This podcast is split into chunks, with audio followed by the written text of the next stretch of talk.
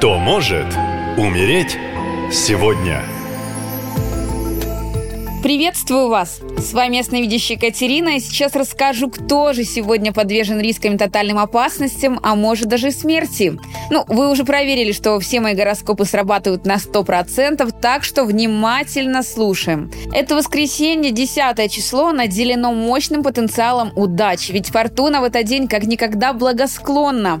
Хорошим настроением и верой в чудеса вы привлечете все желаемое и даже больше. Но хоть 10 сентября и олицетворяет собой колесо фортуны, не стоит заранее обольщаться.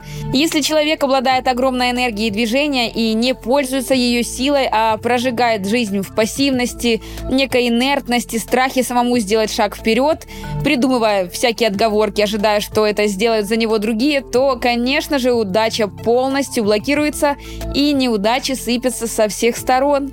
Также окружающие в этот день не могут сделать выбор, принять решение, не слышат свою интуицию.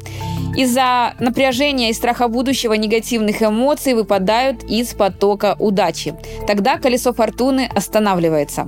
Научитесь получать удовольствие от жизни, радоваться тому, что вы имеете. Несите позитивные эмоции в окружающее вас пространство и научитесь расслабляться. По лунному календарю это 25-е лунные сутки. День очень удачен для торговли, судебных дел и переезда или командировки. Посвятите себя неспешным делам. Очень полезно концентрация на духовных проблемах, неплохо выспаться и отдохнуть. Возможно, обострение хронических заболеваний. И для развития духовных сил в это воскресенье полезны медитации и развитие экстрасенсорной чувствительности. Для избежания неприятных последствий требуется внимательное обращение с металлическими предметами и огнем. Ну а теперь максимальное внимание. Будьте предельно осторожны, если вы, Глеб, рождены в год козы и проживаете в сельской местности. В этот день за вами буквально по пятам ходит смерть. А придет она от банального отравления грибами. Ведь накануне вы сходили на тихую охоту и сами же принесли в свой дом убийственный яд. Рекомендую не заниматься сбором грибов, если нет в этом достаточно знаний.